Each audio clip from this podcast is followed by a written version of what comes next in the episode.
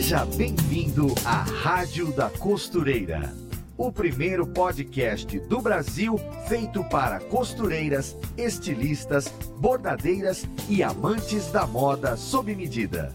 Apresentação em alto astral com a youtuber Fernanda Hertel. E a Rádio da Costureira está no ar com mais um episódio para você, ouvinte costureira que nos acompanha, mais um podcast para nós falarmos de costura, de moda, resumindo de todos os assuntos que interessam a você que faz dessa paixão pela costura um jeito de viver a vida. E falando em viver de costura também, deixa eu te perguntar uma coisa, costureira. Você já estudou sobre empreendedorismo e marketing para conseguir vender melhor o seu trabalho com a costura?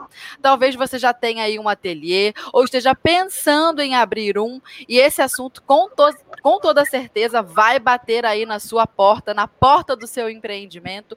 Afinal, eu quero perguntar para vocês: como é ser uma empreendedora de costura na prática? Pois é desse assunto que nós vamos falar no episódio de hoje. É um assunto de total interesse de vocês e que pode definir o seu futuro aí nesse mercado. E para falar disso com a gente, nós temos uma convidada que é costureira, artesã, especialista em estratégias de empreendedorismo e posicionamento para artesãs e costureiras. Então seja muito bem-vinda à nossa rádio, Águida Iosan. Obrigada, Fernanda. Estou muito feliz de estar aqui, compartilhar com vocês um pouco da minha história, um pouco do, né, das minhas lições, de como eu tenho conduzido aí milhares de artesãs nesse nesse mundo do empreendedorismo, né? Artesãs, costureiras de diversos nichos que vivem de costura realmente, né? Que tem um negócio, que tem uma empresa. Então, eu estou muito feliz com esse convite, muito feliz de estar aqui com você. Que bom, imagina. Estamos muito felizes é, de te receber também, porque a gente sabe que nesse mercado das costuras, é, vira e mexe, a gente ouve da nossa audiência alguma consideração do tipo: olha, mas eu costuro tão bem, por que será que eu não vendo bem? E às vezes a gente tem que explicar que não é só costura, né? É. O, o que faz você ter um ateliê de sucesso é saber vender, não apenas é, técnicas é, daquilo que você desenvolve manualmente, seja costura criativa, moda sob medida, você precisa se dedicar também para aprender a vender. E existe técnica, não é intuitivo. E aí é tão bom que a gente esteja falando sobre isso, porque vai esclarecer a nossa audiência. Então, muito obrigado pela sua presença aqui com a gente. Obrigada. Eu costumo falar, Fernanda, Diga. que nem sempre o que vende mais é o melhor produto, mas sim aquele que tem o melhor marketing. Então a gente sempre se esforça, é claro, em ter o melhor produto, em ter a melhor costura, em oferecer claro. o nosso cliente. Mas isso não adianta nada se isso está escondido ali dentro da sua casa, se você não sabe mostrar para o mundo, se você não sabe se posicionar nas redes sociais, né? Utilizar essa ferramenta que é gratuita, né? Rede social, aí tá de graça para a gente utilizar para poder divulgar o nosso negócio. Isso mesmo. Então vai ser muito legal trazer um pouco de, dessa luz assim, ó, para as nossas ouvintes costureiras, porque a gente quer ver a mulherada aí, ó, trabalhando com isso, vivendo bem e vivendo de costuras, certo? Então, é. Águida, antes da gente começar, a primeira coisa que eu vou dizer é que eu acho o seu nome maravilhoso e que eu já avisei a todas as pessoas da minha família que a, a, é quando eu tiver filha menina, vai ganhar o seu nome. Uhum.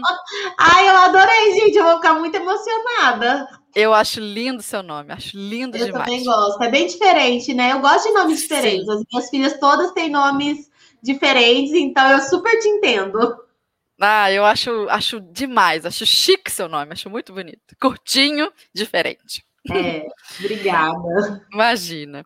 É, então vamos conhecer um pouquinho de você. Conta pra gente, Águida, a começar assim, logo de inicinho, como foi que você começou a trabalhar com costuras, como é que foi a sua jornada de aprendizado e como é que você passou, de repente, a ensinar a sua audiência, a sua galera, a vender as costuras e os artesanatos que elas fazem.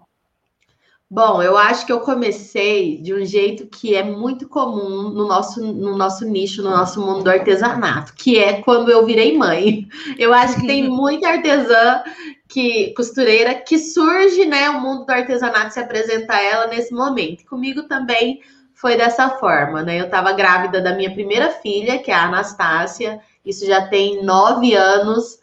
É, e eu não encontrava muito o que eu queria para poder fazer o quartinho dela, o kit berço, os lençóis. Não encontrava do jeito que eu queria.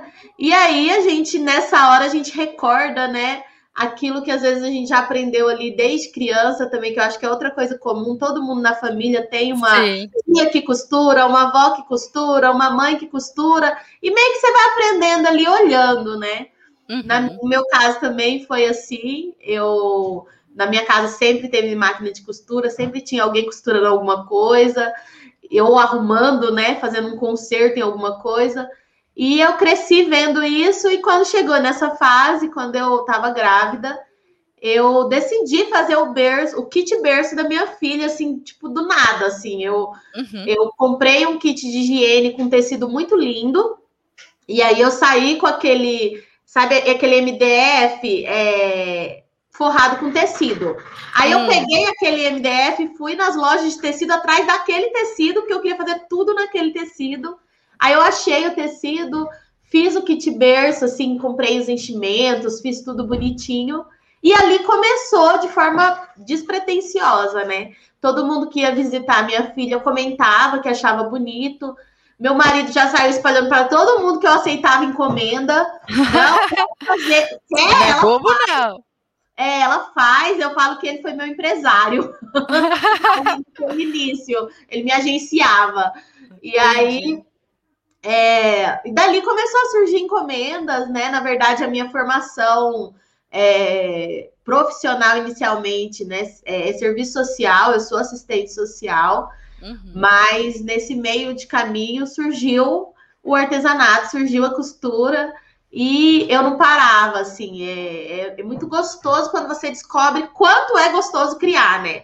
E uhum. aí eu sempre, aí eu comecei a criar, foi dali foi para capa de almofada, foi para pano de prato, tudo que estava aqui na minha casa que eu conseguia fazer, eu ia fazendo e as pessoas iam pedindo. Eu sempre usei muito rede social, então assim, aquilo ali se tornou um hobby, só que eu gostava tanto que eu sempre escrevia a história daquilo.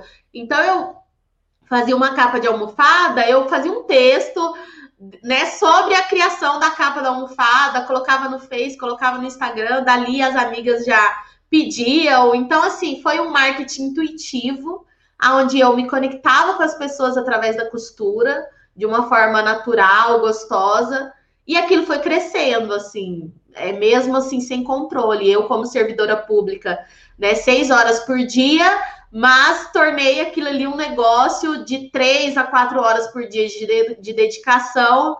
E aquilo foi crescendo e eu fui postando e foram, né, afinal, de lá para cá tem nove anos. É, eu considero que o meu ateliê tem sete, teve sete anos, né, de história no total. É, e, e assim, como eu sempre fui, acho que uma contadora de histórias, sempre gostei de conversar com as pessoas, sempre gostei de comunicar, eu compartilhava o meu dia a dia no meu Instagram, que tá, tá até aqui, né? Agda Iosan, uhum. para quem quiser acompanhar. É, e aí ia chegando muito artesã me seguindo, era uma coisa assim, bem diferente, assim. E aí, de repente, eu, eu me vi compartilhando a forma como eu empreendia com as artesãs. E aí um dia eu fiz uma enquete para descobrir, porque ali eu já tinha passado de 10 mil seguidores no Instagram, uma coisa que era só família e amigos, já tinha se tornado assim um pouco grande, digamos. Sim. E o meu marido, ele trabalha com estratégias de marketing digital para infoprodutores. Ele já trabalhava com isso em 2018. Uhum. E aí ele falava, Agda, tem muito artesã no seu perfil, por que, que você não começa a ensinar? Porque você também não começa a ser uma mentora, a ter seus próprios cursos. E eu achava aquilo ali um absurdo. Eu falava, não, isso não é para mim, né? Assim, aquele medinho de início, acho que é muito comum, né? Principalmente a gente que se posiciona na internet, a gente rola aquele medo, né? De uhum. que as pessoas vão pensar, será que realmente as pessoas vão gostar? Mas nisso foi, lancei meu primeiro curso e dali, de lá até aqui já vão ser quase três anos, né, de história, é, treinando artesãs, guiando artesãs. É uma história longa, mas que passou voando, assim. Quando eu olho, parece que foi ontem que eu lancei meu primeiro curso.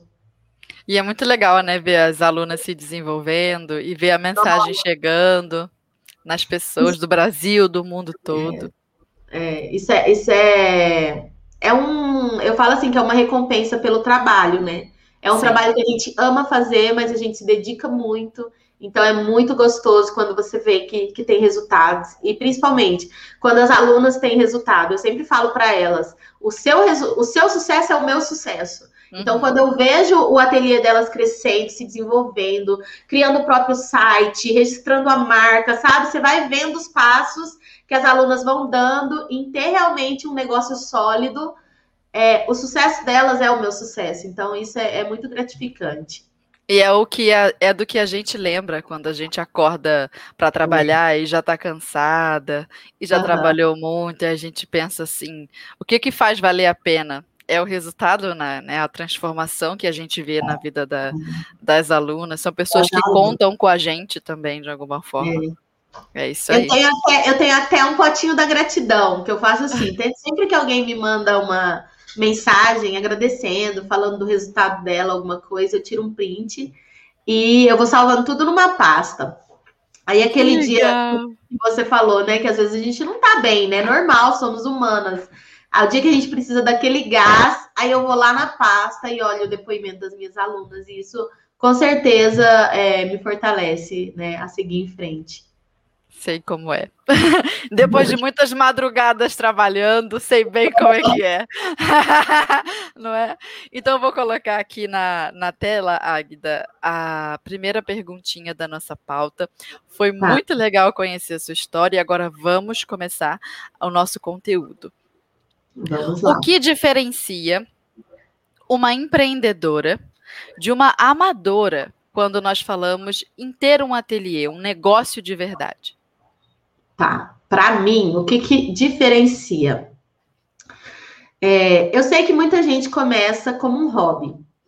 E a gente ama fazer aquilo, mas um dia aquilo vai virar um negócio. E aí, na hora que aquilo vira um negócio, para mim, o que faz a diferença é você realmente ser uma fazedora. O que, que é isso? É, uma amadora, ela faz quando ela tá afim, ela faz quando ela quer, ela faz no horário que dá. A profissional, não, ela faz, ela trabalha. Ela vai mesmo naquele dia que ela tá desanimada. Não é verdade, Fernanda? Quantas vezes, Sim. né? Você tá desanimada, mas você tem que trabalhar, então você vai lá e faz. Então, eu acho que uma profissional é essa pessoa que aprende a driblar é, essas armadilhas emocionais mesmo que a gente tem no dia a dia, é, essas dificuldades, ser resiliente, sabe? Porque a vida de ninguém é perfeita. Então, a profissional é aquela que vai lá e faz. Ela sabe que ela tem que fazer o marketing do negócio dela, ela vai lá e faz. Ela sabe que ela tem que tem o horário de produção dela duas horas por dia, ela vai lá e produz. E ela faz, é claro, com muito amor, como a gente sabe que é, que a gente ama né, costurar, parece que tem um bichinho, né, que coça dentro da gente para ir para a máquina de costura, para ir fazer, né, aquilo que a gente ama. É, mas eu acho que isso diferencia muito a profissional da amadora. A amadora ela sabe o que tem que ser feito e ela faz. Ela não, não se deixa é, levar por armadilhas no meio do caminho. Ela cumpre com o horário dela, ela faz o que ela precisa fazer. Acho e se coloca nesse desconforto, né?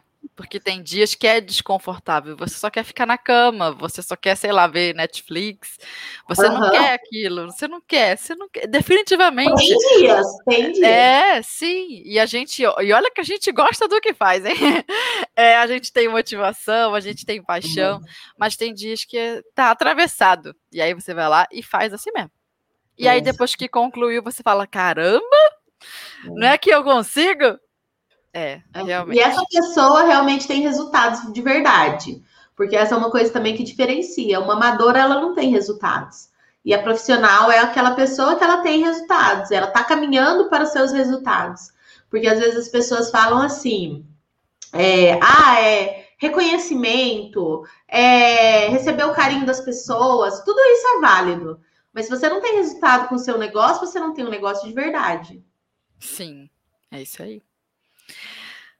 Então vamos lá. É, uma segunda pergunta muito boa, muito boa, Águida. É, na hora das vendas, muitas vezes o cliente apresenta objeções, como por exemplo assim, tá muito caro né? Não vou comprar porque não, não tenho dinheiro, tá muito caro. Como que a gente lida? Como é que a gente dá essa resposta de volta? Certo. É, eu acho que a questão, a primeira questão é objeções. O que, que, são objeções? Né? Objeções são os motivos de não comprar.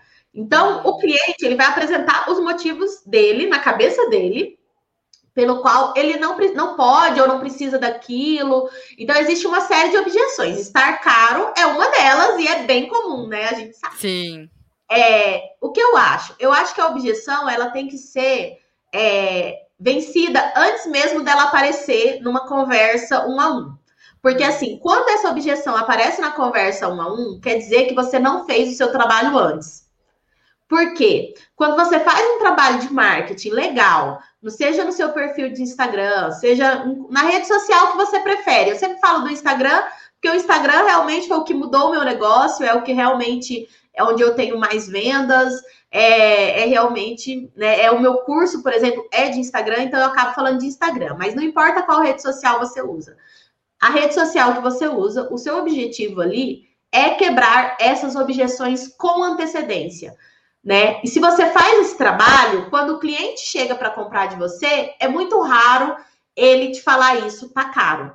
É muito raro ele chegar com essa objeção, porque você já quebrou essa objeção antes. E como que se quebra essa objeção antes? Como? A primeira questão é você saber agregar valor ao seu produto. É você mostrar que aquilo é um produto único. Eu acho que isso é o grande diferencial do nosso negócio, né? Se nós somos artesanais, se nós traba trabalhamos com uma certa exclusividade, isso precisa ser falado. Às vezes a pessoa está ali trabalhando, mostrando os produtos dela, mas ela esquece de dizer o quanto aquilo tem valor. Que aquilo é artesanal, que aquilo é feito um a um. Então, quando, por exemplo, quando você faz uma postagem dos seus bastidores, você mostrando você fazendo aquilo, né? Quando você, por exemplo, teve uma postagem que fez muito sucesso, que era assim, é, a, é, assim, o preço que você cobra e o quanto aquilo vale. Então você bota, bota o, o produto e aí você coloca, por exemplo, horas de estudo para chegar naquela peça, duas horas. É, é, criação da peça, sei lá, duas horas. É, pensar nos materiais que vão ser utilizados, tanto, tantos minutos. Então você coloca tudo que envolve a criação daquilo, e aí no final você coloca preço 150 reais. Um kimono, por exemplo. Kimono, 150 reais. Mas antes de você falar que aquele kimono custou 150 reais, você mostrou para o seu cliente tudo que envolveu aquilo. O seu estudo, hum. os materiais, o estudo da peça, o desenvolvimento do molde, é, o atendimento ao cliente, enfim, tudo que você para hoje pensa que tem a ver com o produto final daquela peça. Né? É claro que as horas de estudo você não vai produzir um kimono, né? Você vai produzir vários. Mas uhum. aquele kimono, dentro daquele kimono, dentro daquele preço de 150 reais, está tudo isso. Então, uhum. quando você mostra isso, é muito mais difícil o cliente chegar para você e falar que está caro. Uma outra coisa que eu acho que facilita muito esse processo, já, já falando já de uma estratégia, não só dessa questão de é, você quebrar a objeção com antecedência, que é uma coisa que eu acho que é pontual, assim, muito importante, é você, por exemplo, ter um site. Eu acho que isso facilita tanto, porque assim, a pessoa coloca o, o produto no site e bota o preço. É muito difícil. É, é como às vezes a gente vê muita gente publicando, né? É, a pessoa vai no, sei lá, na Renner, tem lá uma bolsa por tantos reais. Ela vai lá e compra. Ela não fica pedindo desconto. Ela não fica dizendo que tá caro. Se tá Sim. caro e não cabe no bolso dela, ela simplesmente ela não, não compra. É. Agora, ela chega, sei lá, no restaurante, ela vai pedir uma comida, mesma coisa. Ela olha ali o que ela pode pagar e ela compra. E às vezes no ramo artesanal, isso acontece muito, esse do tá caro, quero um desconto, porque as pessoas percebem uma, é, uma proximidade que às vezes chega até a ser prejudicial entre a artesã e o cliente. Então, quando você tem um site, por exemplo, todos os preços estão lá. Então, aquilo ali já filtra quem realmente vai comprar de quem não vai comprar. E se você fez um trabalho anterior de valorização da sua peça, que é o que eu falei primeiro, a pessoa já chega pronta para comprar no site, porque ela já entendeu o valor que tem aquilo que você vende. Então, o tá caro, quando ele vem ali no privado, quando ele vem ali um a um, é muito difícil você é, reverter aquilo, porque na verdade você já tinha que ter feito um trabalho antes. Então, eu acho que é pensar um pouco isso. Qual o trabalho anterior que você está fazendo de valorização do seu produto? Sim.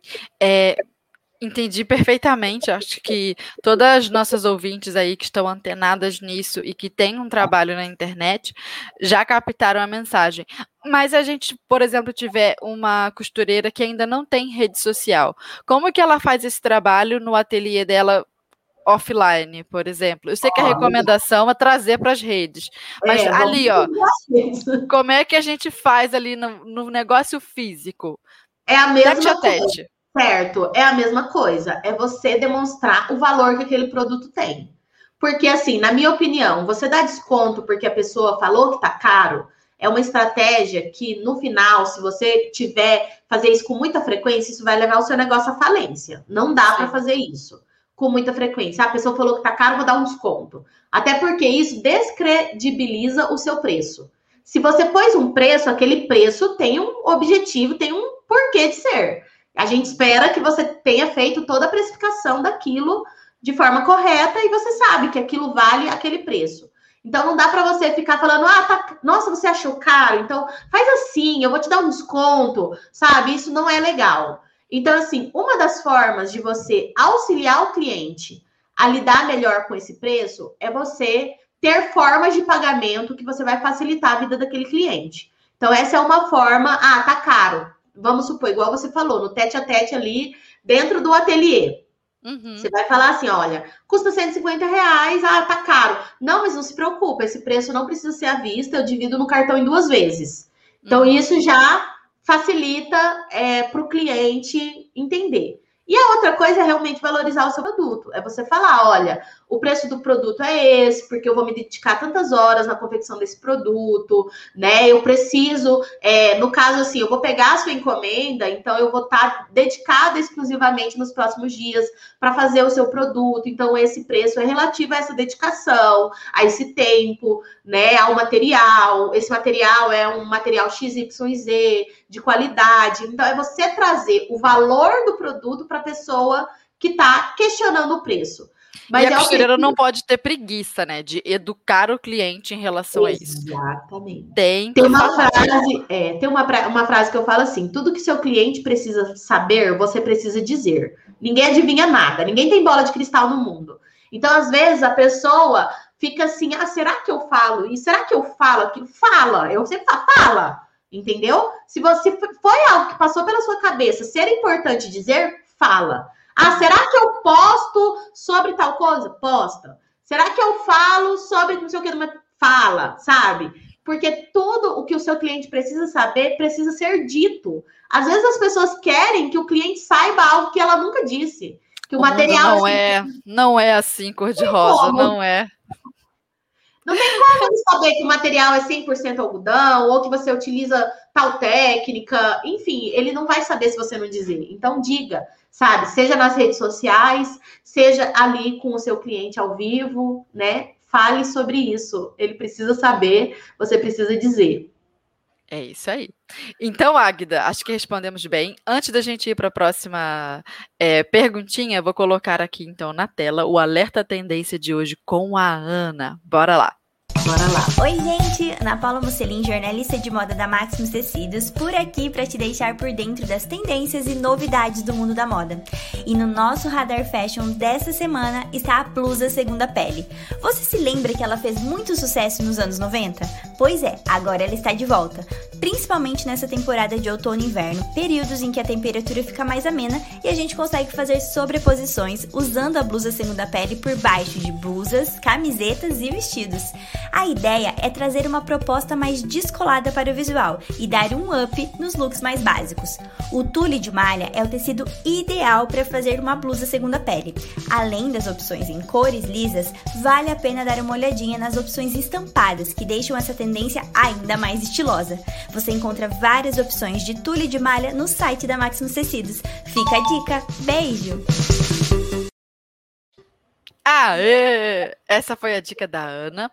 E agora a gente já chega com o terceiro tópico que eu acho que vai fazer sucesso aqui nessa rádio. Entre Vamos as ouvintes, elas vão gostar. Três.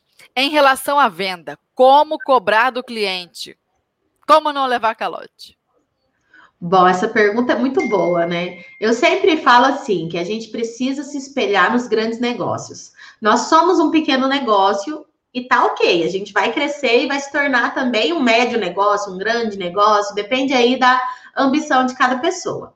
Mas a gente tem que se espelhar nos grandes negócios, nesse sentido de que é, você não chega numa grande empresa pedindo para pagar daqui 40 dias, não é verdade? Verdade. Você tem que pagar ali na hora. Então, assim, a gente precisa se posicionar dessa forma também.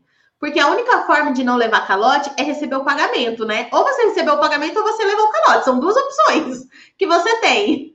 Nem é então, é tão difícil entender. É difícil, né? Você escolhe entre um ou outro. Então, assim, é, o site que eu até já falei, e eu bato na tecla, porque é uma coisa que facilita muito a relação cliente-consumidor, consumidor-empresa. É, se tem, se você compra num site, você paga na hora e recebe em casa, não é verdade? Uhum. Ninguém recebe só quando pega o produto. Então a gente tem que começar a se posicionar como empresa nesse sentido. Às vezes as pessoas elas é, dão calote exatamente porque a gente não se posicionou como empresa.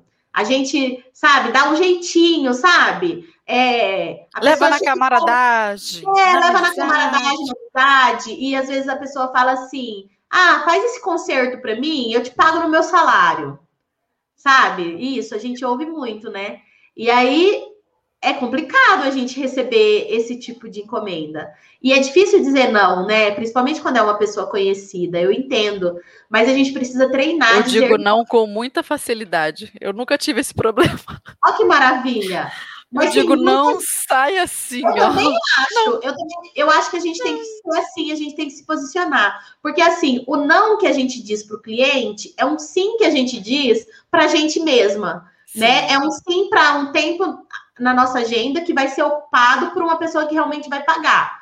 Então, às vezes, você vai fazer um trabalho não vai receber, vai receber o calote, porque às vezes vai chegar o dia do salário, a pessoa vai falar: Nossa, Fulana, mas esse mês eu passei um aperto e aconteceu isso, e aconteceu aquilo, e eu não vou poder te pagar. E aí você vai levar o calote de algo que você já fez e muitas vezes você já até entregou. Então não tem nem como você falar, me devolve. Então me devolve Sim. que você não pagou. Porque tem hora que tem que dar vontade, né?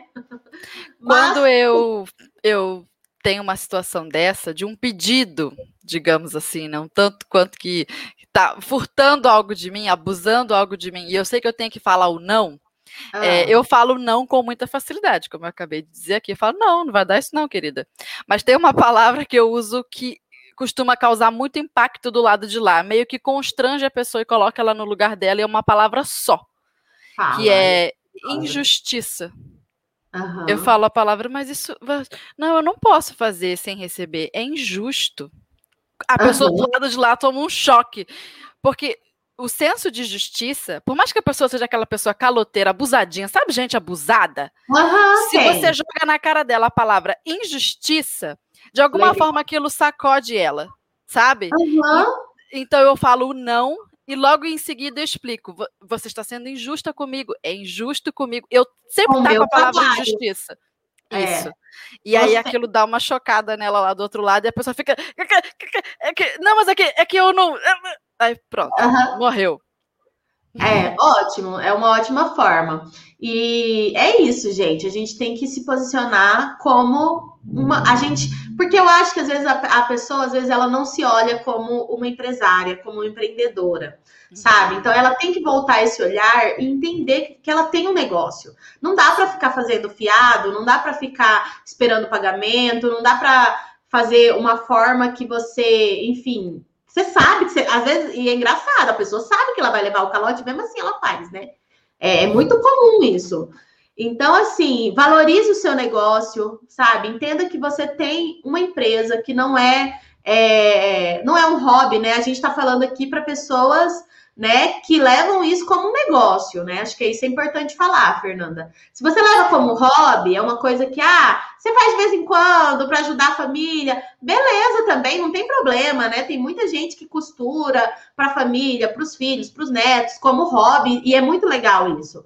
Mas hoje, especificamente, no episódio de hoje, a gente está falando de pessoas que querem ter um negócio, que querem viver, né, desse desse negócio, dessa empresa. Então é muito importante você se posicionar. E eu sempre falo que a melhor forma de pagamento é o pagamento realmente da peça com antecedência, assim como você faz em qualquer lugar, né? Você não chega no mercado, faz uma compra e diz que vai pagar daqui 30 dias, ou ah, eu vou pagar 50% agora, 50% não sei quando, né? A gente artesã tem muito isso. Eu já trabalhei dessa forma, então é, vamos ser sincera, todo mundo em algum momento já fez isso. Ah, vou pegar a encomenda 50% agora, 50% não sei quando. Mas assim, eu hoje, o meu posicionamento hoje é dessa forma, tem que deixar pago. Para fazer a encomenda tem que ser paga. Legal.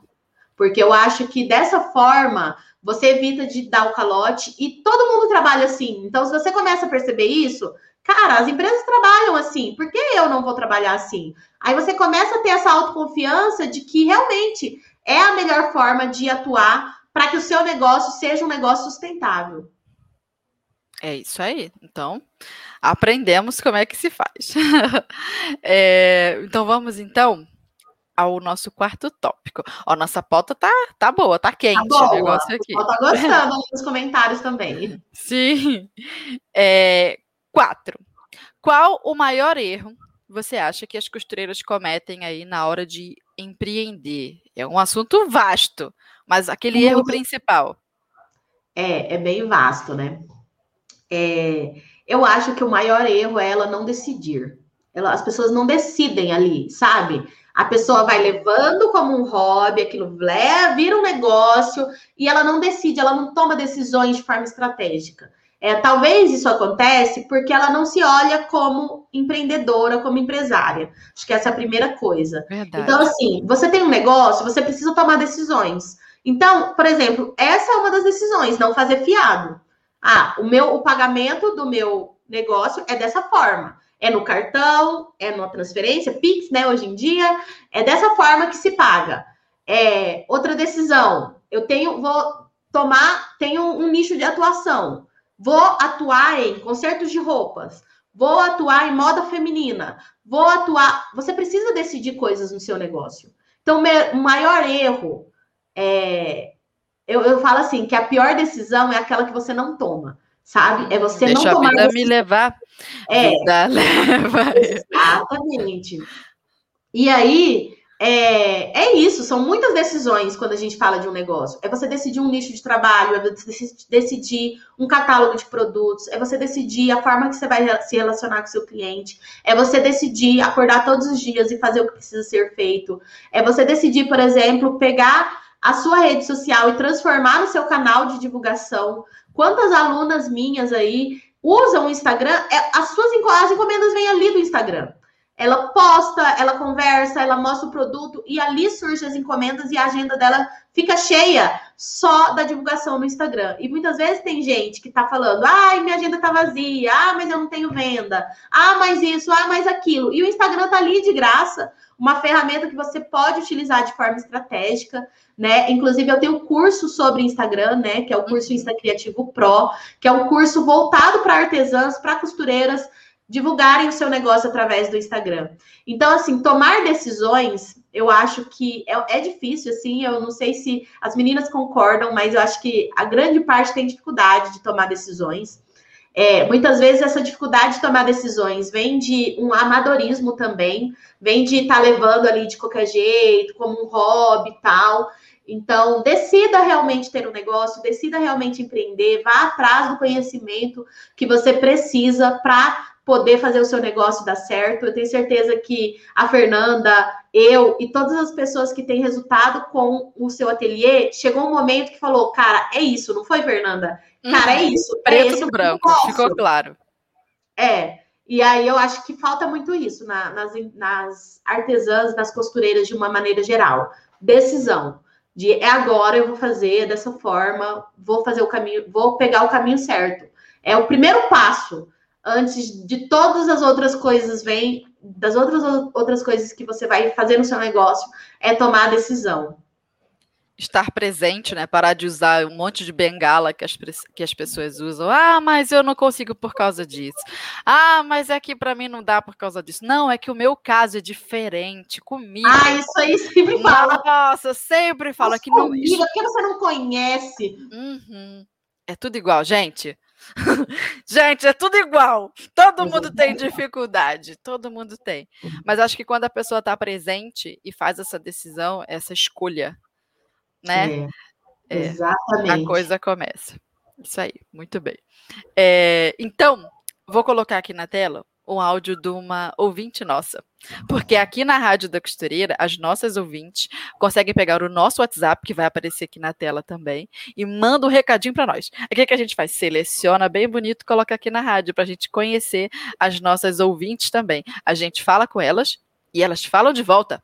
Então, Legal. ouvinte, tá ótimo vamos ouvir uma mensagem da nossa ouvinte e você que está aí, ó, nos acompanhando é, aqui neste podcast ao vivo, depois anota o número e manda uma, um recadinho para nós também. Bora lá. Alô, eu acho que é Ana, não é? Que, que nos atende aqui pelo esse, este WhatsApp. Eu enviando essa mensagem para dar assim, de vez em quando. Eu lembro que você falou uma vez sobre a gente dar sugestão de, de, de episódios da Rádio da Costureira. Que o programa que eu não passo uma semana sem assistir, eu amo, amo de verdade. Aí, um dia, quando for possível, né? Eu gostaria que fosse assim, um episódio falando sobre a coragem de alguém em largar o seu emprego e se dedicar para ter um ateliê porque esse é um sonho, mas eu tenho muita cabeça no lugar. Né? Eu primeiro preciso ter é, é, uma reserva de emergência para isso e tal e tal, mas seria tão inspirador ouvir alguém falando de sua experiência com relação a isso. Já pensou? Eu acho que não só para mim, mas para muita gente. Muito obrigada! E qualquer dia desses eu vou mandar aí um recadinho para sair de novo lá na Rádio da Costureira. Muito obrigada, viu? Vocês vocês da Máximos Tecidos, a Rádio da Costureira, é, que me inspirou e fez renovar. Vocês conseguiram renovar a minha paixão pela costura. Muito obrigada, viu? Tchau! Muito fofa as nossas ouvintes. Já viu que legal? Ela enviou sugestão e tudo, Agda, de como que faz para essa transição, né? É preciso coragem para fazer essa transição. Pois é, e organização também. É... Vou colocar então aqui o nosso tópico 5. Inclusive, você teria alguma dica? Só para adiantar aí o. Eu acho que é, achei engraçado porque ela mesma falou, né? Eu achei bonitinho porque ela falou da transição, ela falou que precisa ter coragem, ela falou que precisa ter uma reserva, né, para poder tomar essa decisão. Então, eu acho que ela, na verdade, já está no caminho, né? É, é, um assunto que eu acho que daria pano para manga para a gente conversar bastante coisa, mas eu acho que é esse o caminho: é planejar, é você fazer uma reserva, decidir. É você, é você decidir, é você perceber. É, eu sempre falo que o, o negócio ele vai dando sinais de que está dando certo. Então, uhum. assim, escutando esses sinais, tá dando certo? Me agenda esse mês. E aí, uma coisa que eu falo assim: você precisa medir o seu sucesso. Sabe? Ter tudo anotadinho. Então, assim, quando você tem isso, você percebe, ah, mês passado foi tanto, esse mês foi tanto, no outro mês foi tanto, sabe? Você ter esse controle para você falar, cara, tô no caminho certo, acho que vai chegar um momento ali que eu vou falar, beleza, acho que agora dá para decidir, porque você acompanhou o seu crescimento, você teve tudo isso anotado. Então, eu acho que isso traz uma segurança que vai muito além da coragem, porque eu acho que a coragem quando a gente fala em coragem, parece que é tipo assim, um precipício a pessoa vai pular, né? E não é assim, né? A gente tem que ter ali a rede de proteção. A gente vai pular, mas vai ter a rede de proteção para nos segurar. Então, eu acho que é um pouco disso. É você perceber que seu negócio está dando certo, você ter tudo anotadinho para você ver, ver os sinais e tomar essa decisão, assim, que eu acho que ela se torna até mais fácil quando você tem tudo isso encaminhado. Sim, já dizia o Flávio Augusto, né? É visão, coragem e competência. Exatamente. São as três coisas. É, então vamos lá. Quinto tópico na tela. Nosso papo está muito bom. É, qual a maior habilidade você acha que uma empreendedora precisa desenvolver? Ó, oh, já dei aqui a dica do Flávio. Segundo Flávio Augusto, é visão, coragem e competência. Manda aí, Águida. Qual a maior habilidade que uma, uma empreendedora precisa ter? Tá. Eu vou falar especificamente para gente que é artesã, que é costureira, e é uma coisa que eu acho que às vezes falta as, as, as pessoas desenvolverem. Então, eu vou focar uhum. nisso, nessa maior habilidade, que, na minha opinião, é a habilidade de se comunicar. Eu acho que é, muitas vezes as pessoas ficam muito presas no ateliê e a gente gosta, né? É uma delícia você sentar ali na máquina e você pega os tecidos e costura e vê, e vê aquilo tomando forma. E às vezes a gente fica ali naquele mundinho é, esquece de se comunicar com o público, de falar do seu produto, de se posicionar nas redes ou até mesmo no grupo do WhatsApp, sabe? Existem várias formas de você comunicar o seu negócio, né? Eu sempre utilizei, por exemplo, grupos de Facebook, sabe? Eu costuro enxovais, então tenho aqueles grupos de Facebook de mães. Então utilizava ali também para poder divulgar. Existem vários locais. Mas acho que, em geral, as artesãs, as costureiras, elas precisam desenvolver a habilidade de se comunicar. Eu acho que só não vende quem não se comunica. E às vezes a pessoa é, tá ali naquele mundinho, agenda vazia, precisando de mais encomendas, ela ama fazer aquilo, mas ela não tá comunicando isso para o mundo. Ela não tá mostrando, ela não tá. Então, assim, essa habilidade, quem desenvolve bem, é, nem precisa vender. Porque quando a gente fala em vender, a gente fala assim de. Ah, quando a gente fala em venda, né? Parece que é assim, algo ostensível, né? Aí que a pessoa vai falar: olha, custa tanto, compre, né? Como se fosse ali na feira, né? Banana um real. Sim. Bolsa, serve 20 reais, bolsa 50 reais. E né? tem muita então... artesã e costureira que fala: detesto vender esse negócio de ficar empurrando para cima do cliente, não gosto. Exatamente. Mas precisa ser assim. É porque a gente está muito ligado a essa forma arcaica, né, de venda, que é o da feira. Mercado você... eletro. É isso. É, a gente cobre o preço, né? Isso aqui é não o patrão que manda. Não compre hoje, compre amanhã. né? A gente lembra, quando a gente fala de vendas, a gente lembra muito dessa forma meio tradicional, que na minha opinião é arcaica, sabe? Que já deu, assim, que as pessoas não compram né? Principalmente quando a gente fala de produto artesanal, as pessoas não compram por causa disso. Sim. É uma coisa que tem que ficar clara. As pessoas não compram só pelo preço, as pessoas compram por ser um produto artesanal e elas querem comprar muitas vezes de você, sabe? Então, assim, é, às vezes, não é, é eu é, até esses dias dei uma aula sobre isso numa jornada gratuita que eu fiz e que eu falava isso. É, não é preciso vender, é preciso comunicar, é preciso explicar. Quando está bem explicado, quando está bem mostrado, quando você soube colocar valor naquilo, é natural que as pessoas queiram comprar aquilo de você. Então, a gente precisa desenvolver essa habilidade. A habilidade de se comunicar, de falar, de realmente mostrar o produto, de mostrar é, aquilo que às vezes está no nosso coração. Às vezes a gente pensa, a gente olha para o nosso produto e a gente pensa tanta coisa, né? Nossa, que lindo, fiquei horas ali me dedicando, ficou perfeito, a cliente vai amar. Aí você pensa aquilo, seu coração se enche de alegria, mas você não fala aquilo, né? Você não bota isso para o mundo. Então aparece ali e fala. Gente, acabou de ficar pronto, né? Essa peça, eu fiz com tanto carinho, com tanto amor, olha o detalhe, olha aqui como que é, vai ter um caimento perfeito porque foi feito sob medida para minha cliente e tal. Essa peça, ela pode combinar, por exemplo, né, uma peça neutra, então ela pode combinar com uma outra peça mais colorida, ou é uma peça colorida, ela vai combinar com uma peça mais neutra, e conversar com o cliente sobre o produto, sobre as formas de usar, sobre como foi gostoso fazer aquilo. Então, assim, se comunicar, eu acho que é a grande habilidade que as pessoas precisam desenvolver para elas começarem a ter resultado nos seus negócios. Até o jeito, né, de vender a costura é, é gostoso também. Porque é. você está falando de uma paixão sua, fica mais ah, leve. É isso aí. É porque a gente vende valor, a gente não vende um produto que se você comprar comigo ou com um vizinho, tanto faz. O que importa mesmo. é o preço. É, o que importa é o preço baixo, porque são produtos idênticos. Nosso produto nunca é idêntico. Então, só por isso, aquilo que você apresenta, ninguém mais apresenta. É de fato único, de fato Exato. único.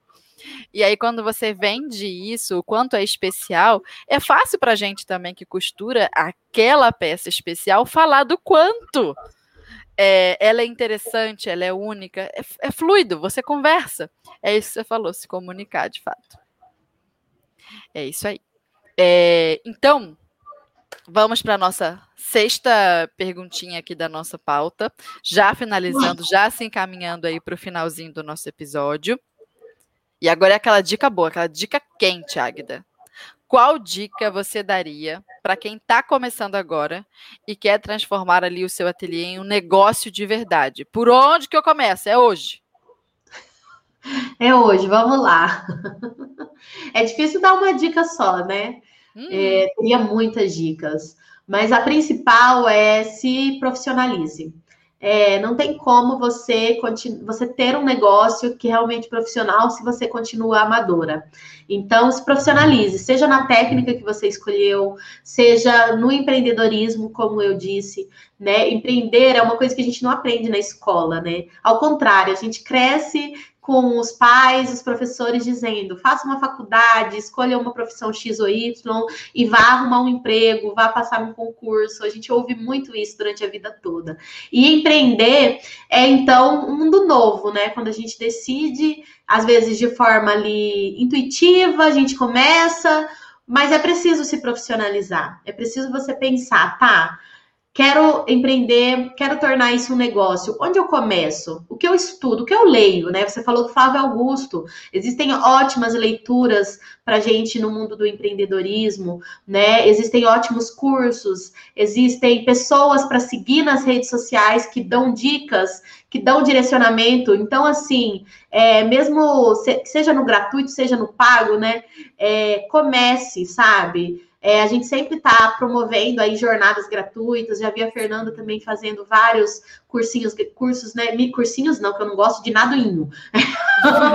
Só se for costurinha. Não, Ai, não é gente, pelo amor de Deus. Não tem nada. É assim, eu, eu tenho pavor de, de inho costurinha, é, meu produtinho, meu cursinho. Não, pelo amor de Deus, a gente é grande. Meu ateliêzinho. Não, é, não, para, para. Desculpa por ter usado um inho aqui na, na conversa. Imagina, imagina. Então, assim, existem vários cursos gratuitos, mini cursos gratuitos, workshops Sim. gratuitos.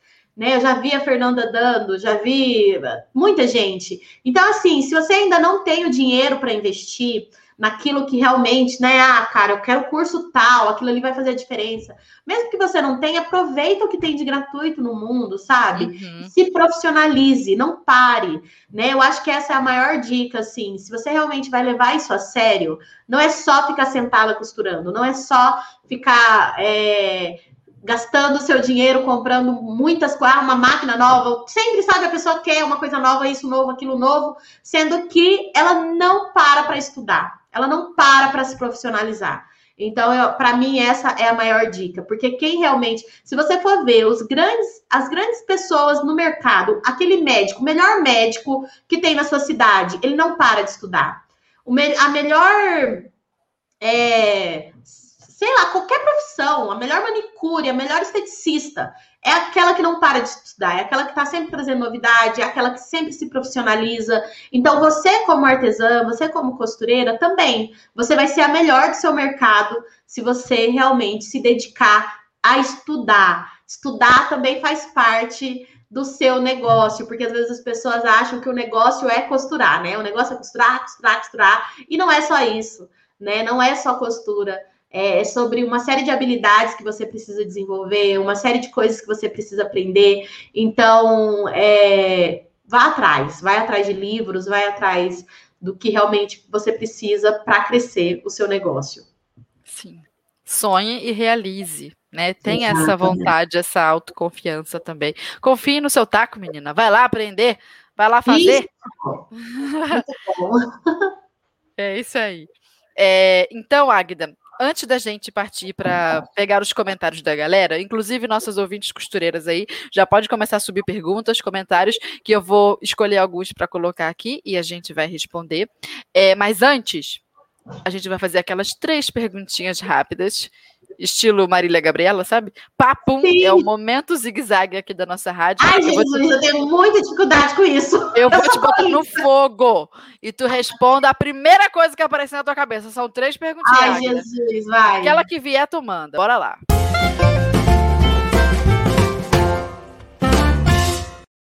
Um, responda rápido. Se você começasse a empreender com costura hoje, qual seria a primeira coisa que você faria? Abrir uma conta no Instagram. Abrir uma conta no Instagram para divulgar meu negócio. Top. Dois. Se você só pudesse dar um único conselho sobre empreendedorismo para as costureiras do Brasil, um só, qual seria? Um só? Ai, Jesus, aí que você me pega. O que, que eu diria? Se valorize. Se valorize. É você é uma profissional, você tem um negócio, é, o tempo que você dedica a ele não é brincadeira. Então, se valorize, sabe? Valorize o seu negócio, valorize, valorize o que você faz, todos os seus esforços. É isso aí. Três. Complete a frase. Costureira empreendedora não pode esquecer de. Ai, Jesus! Eu tenho muita dificuldade com isso, Fernanda. Ai, a empreendedora ela não pode esquecer de si. Não pode é Verdade, excelente resposta. Porque é, a gente gosta de empreender, a gente gosta de costurar, tudo isso é maravilhoso, mas não esquece de si, que nesse processo você é a pessoa mais importante. Ai, que resposta maravilhosa, Agda. Viu? Oh. Deu. Ai, que alegria. É, então vamos ir ali agora aos nossos comentários das nossas vamos. ouvintes. Embora.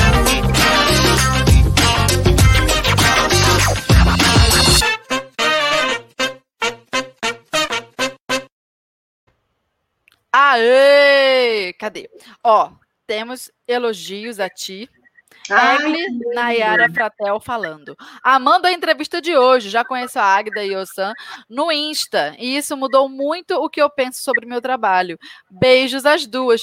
Beijos! Beijo, obrigada, Egli. Cadê? É, vamos lá.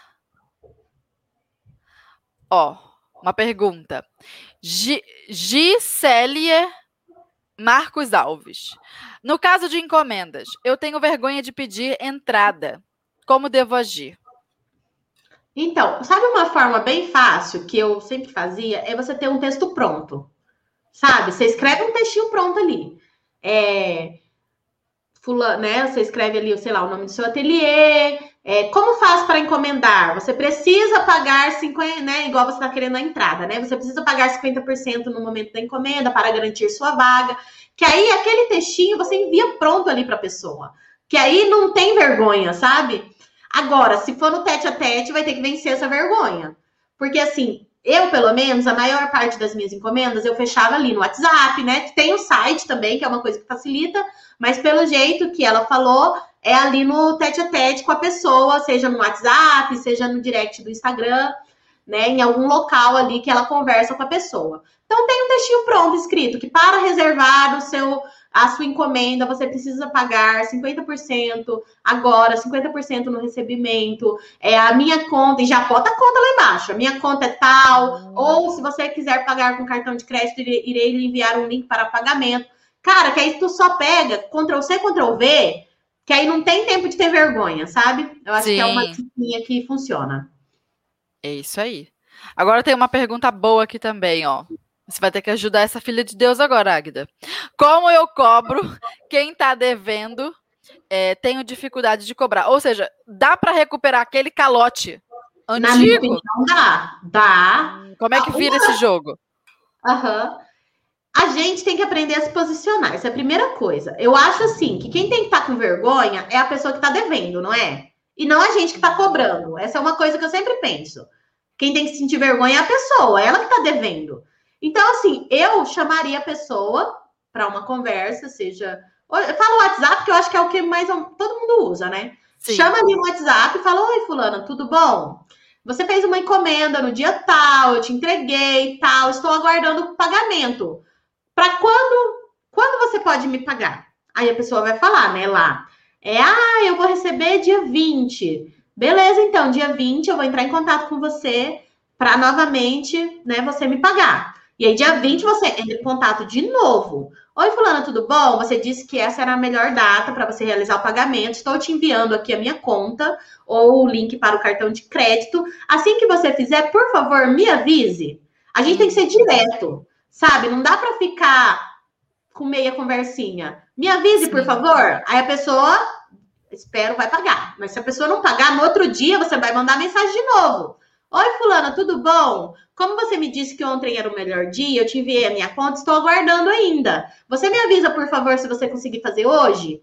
Cara, tem que ser assim. Porque assim, se a gente fica com vergonha de pagar, é isso, a pessoa é que tinha que estar com vergonha de estar tá devendo. Então, uhum. bota isso na sua cabeça e vai, vai cobrar.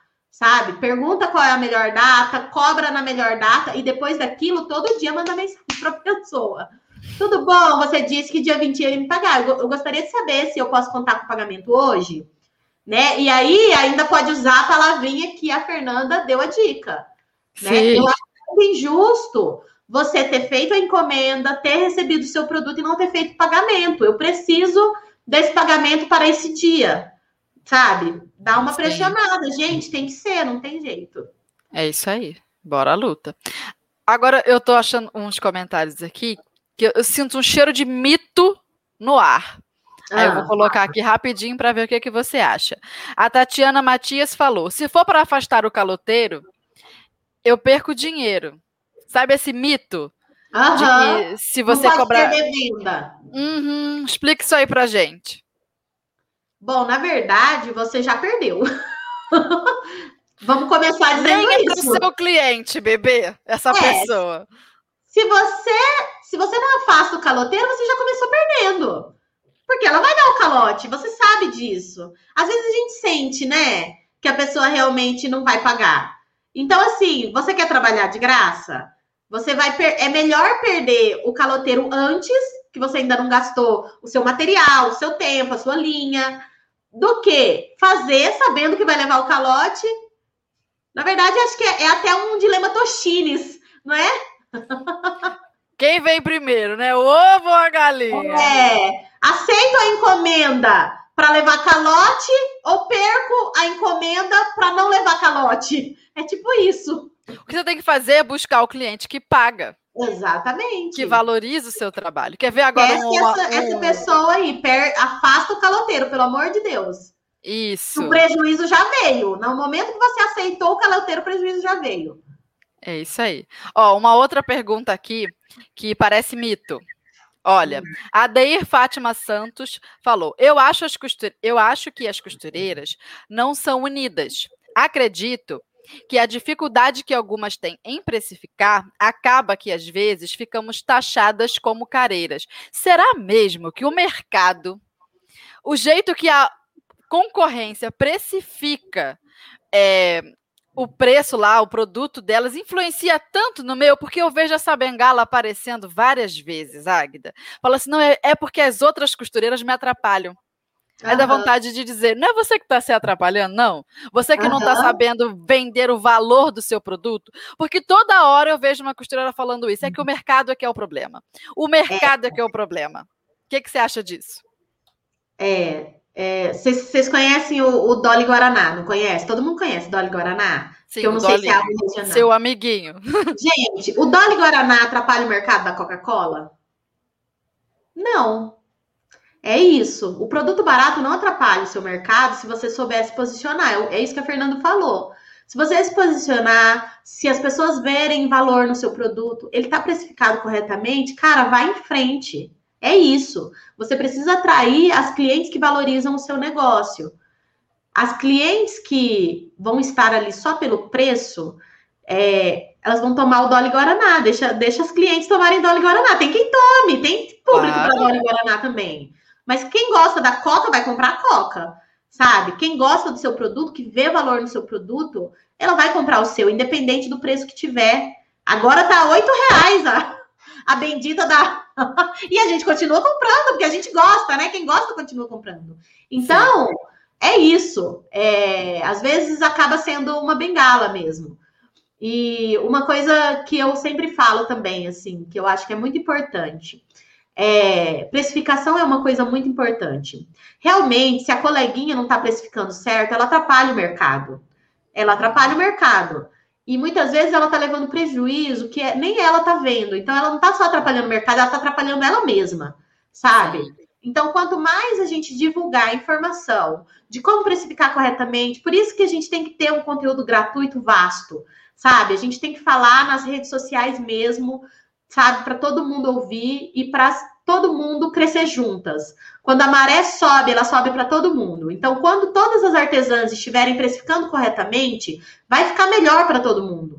Então, uhum. vamos conversar sobre precificação também? Vamos conversar sobre valorização? Eu acho que esse podcast é uma iniciativa maravilhosa, né? Onde a gente pode estar conversando sobre isso, e existem outros locais. No meu perfil eu também estou sempre falando sobre isso. Porque é isso, realmente, tem artesã precificando errado, isso é muito ruim para o mercado, mas é o que a Fernanda falou, não, não, não coloque isso como uma desculpa para o seu negócio não estar tá dando certo. Porque tem outras pessoas com a precificação correta, com os negócios dando super certo. Então, por que o seu não? É isso que você precisa começar a fazer, olhar para si. É isso aí! Aê, Agda! Adorei, foi muito bom. Muito bom. Ó, então vamos é, finalizar esse episódio. Fechamos com chave de ouro. Olha, foi um assunto muito rico. E Agda, agora a gente quer te acompanhar. A gente não quer mais saber de viver sem a sua pessoa. Como Ai, é que a gente faz para te encontrar nas redes sociais? Como é que a gente faz para colar em tu? Passa aí todos os seus contatos, os seus recadinhos, tudo.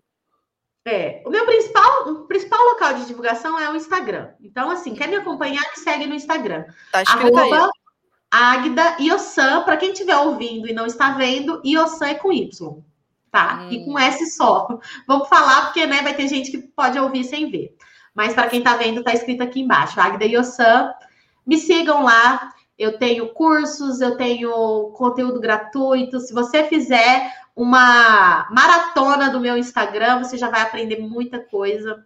Sempre estou fazendo lives, participando de podcasts, aonde me chamarem, eu estou sempre disponível para compartilhar conhecimento. Tenho cursos também, né? Agora estou com inscrições abertas para o curso Insta Criativo Pro, que é o meu curso de Instagram. Como você usa o Instagram para vender mais, para atrair os clientes certos, para atrair aqueles clientes que vão pagar pelo seu produto, vão valorizar você. Então, tem um curso ali com inscrições abertas, tá lá na minha bio, né? Ali na minha descrição do meu perfil, né? Tem um linkzinho em azul. Quem quiser conhecer o curso também é só clicar lá, tem todas as informações sobre o curso. Tenho também um canal no YouTube, né, Agda Yosan. Onde você for me encontrar, digita Agda Yosan que você me encontra. Tem um site, Agda Yosan, joga no Google que você me encontra também. Mas é, o meu principal local de divulgação, de conversar com vocês, é no Instagram, então eu espero vocês lá. É isso aí, recado dado. Nós já vamos lá achar você nas redes sociais. Todas as nossas ouvintes espertas vão procurar você. E agora eu quero agradecer a cada ouvinte pela presença aqui com a gente na Rádio da Costureira. Se você curtiu esse episódio, divulga para uma amiga artesã, costureira que está precisando aprender tudo isso que a gente falou hoje. Fala assim, amiga, Veja isso daqui que você vai mudar de vida. Manda o link para ela. E a gente espera você quinta-feira que vem com o nosso próximo episódio, sempre às 9 horas da manhã, aqui no nosso podcast, a Rádio da Costureira, o maior, o único podcast voltado para a costura e a gente fala diretamente com todas as costureiras do Brasil. Veja que conteúdo selecionado para você, costurete. Então valorize a nossa rádio e fique sempre com a gente aqui toda quinta-feira. Um beijo, Águida. Muito obrigada pela presença, pela generosidade de falar de todos esses assuntos e bora fazer essas artesãs, essas costureiras é, terem o próprio negócio, viverem de costura e artesanato, certo? Certo. Eu quero agradecer, Fernanda a sua habilidade de se comunicar, de fazer isso se tornar tão leve, tão gostoso. Acho que é por isso que essa rádio faz tanto sucesso. E agradecer a todas as meninas que estão aqui ouvindo a gente ao vivo ou que vão ouvir depois, né? Pelo tempo dedicado a nós. Foi uma hora aqui de bate-papo. Obrigada por vocês estarem conosco nessa. É isso aí, conversa boa, por isso que flui. Então é isso, bordade, é, bordadetes, olha eu lembrando das minhas bordadetes. Bordadetes e costuretes, muito obrigada pela presença de vocês e até o próximo episódio. Tchau.